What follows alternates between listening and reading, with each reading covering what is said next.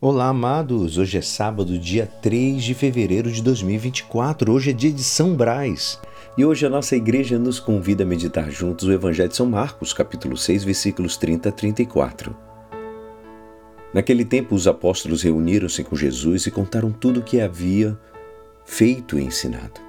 E lhes disse: Vinde sozinhos para um lugar deserto e descansai um pouco. Havia de fato tanta gente chegando e saindo que não tinham tempo nem para comer. Então foram sozinhos, de barco, para um lugar deserto e afastado. Muitos os que viram partir e reconheceram que eram eles.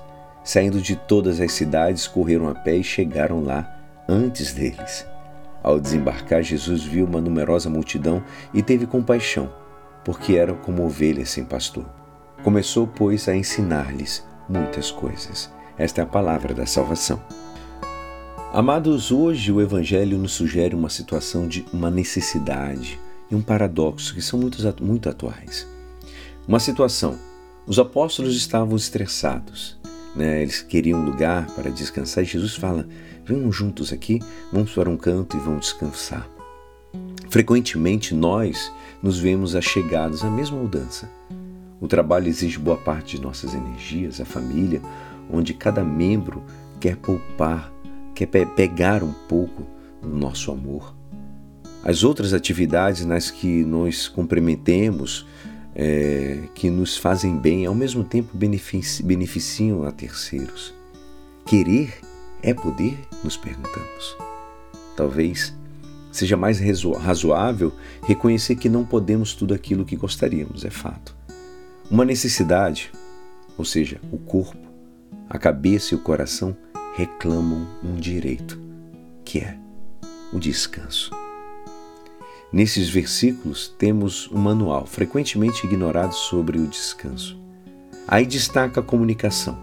Os apóstolos, né? Eles dizem: os apóstolos voltaram para junto de Jesus e contaram-lhe tudo o que haviam feito e ensinado. Comunicação com Deus, amados seguindo o fio do mais profundo do nosso coração. E que surpresa!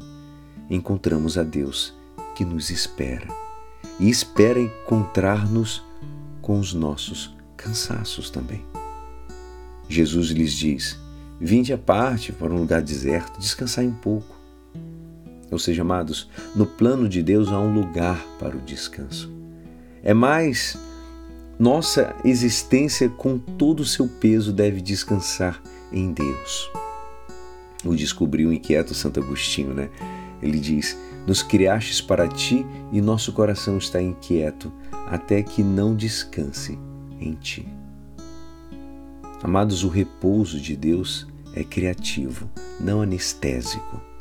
Encontrar-se com seu amor centra o nosso coração e os nossos pensamentos um paradoxo, podemos dizer. A cena do evangelho acaba mal, entre, entre aspas. Os discípulos não podem repousar. O plano de Jesus fracassa, são abordados pelas pessoas. Não puderam desconectar.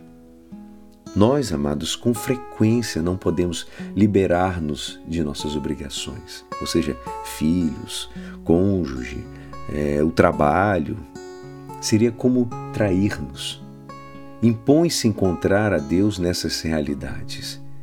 Se existe comunicação com Deus, se nosso coração descansa nele, relativizaremos tensões inúteis e a realidade desnuda né, de verdade. Mostrará melhor o sinal de Deus. Nele, ali, nós repousaremos. Saiba repousar no Senhor. E é assim esperançoso que esta palavra poderá te ajudar no dia de hoje que me despeço. Meu nome é Alisson Castro e até segunda. Um abençoado fim de semana. Amém.